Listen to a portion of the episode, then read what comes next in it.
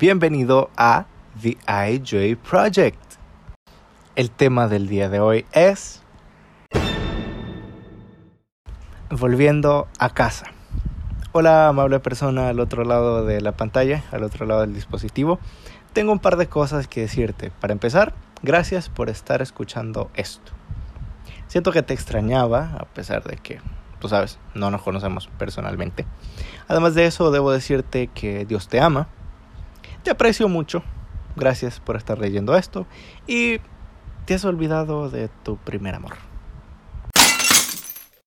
Este mensaje se inspira en la profecía de un hombre que estaba encerrado en una isla desierta, donde lo único que lo mantenía cuerdo era el Espíritu Santo.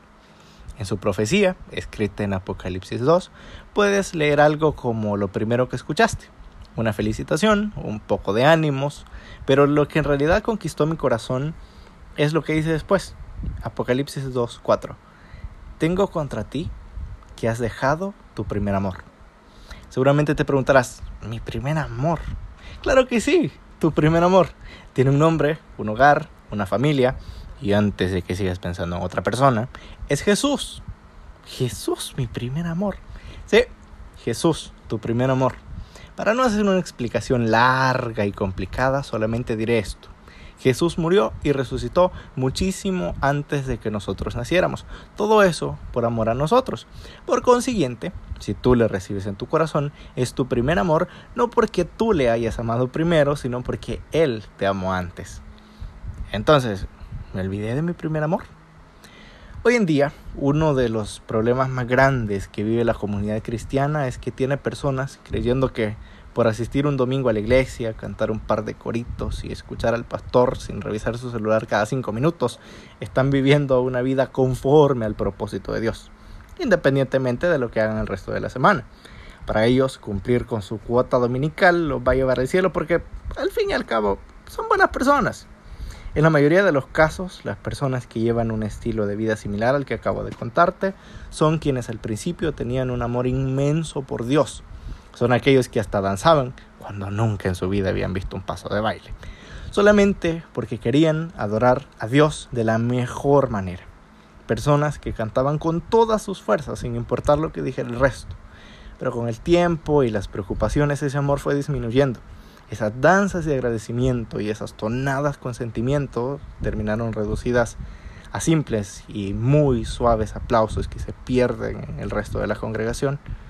Es por eso que la profecía dada al apóstol Juan nos dice lo siguiente, ya no cantas como antes, ya no oras como antes, no predicas, no hablas, no alabas, no me buscas. En conclusión, te has olvidado de tu primer amor.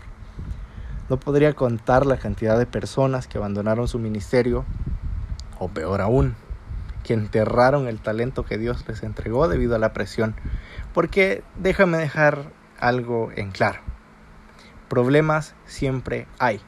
La única diferencia entre todo esto la haces tú, con tus decisiones y con tus actitudes. Por eso, permíteme darte un consejo rápido. No veas los problemas como el fin de tu mundo ni como un camino sin salida.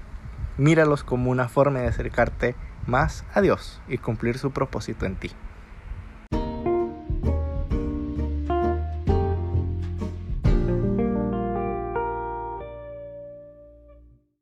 Para ti que hace rato enterraste tu talento, o para ti que apenas vas sintiendo el enfriamiento en tu amor por Dios, tengo noticias algunas buenas y otra mala.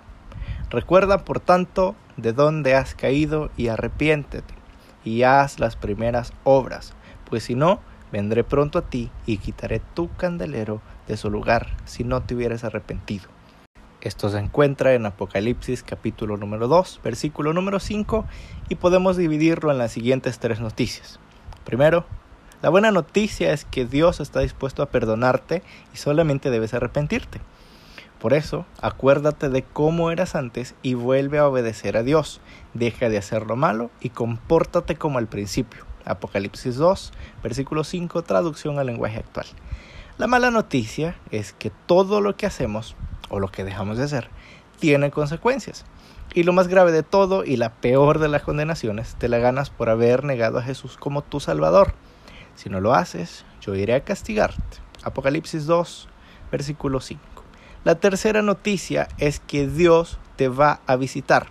Esto no es negociable.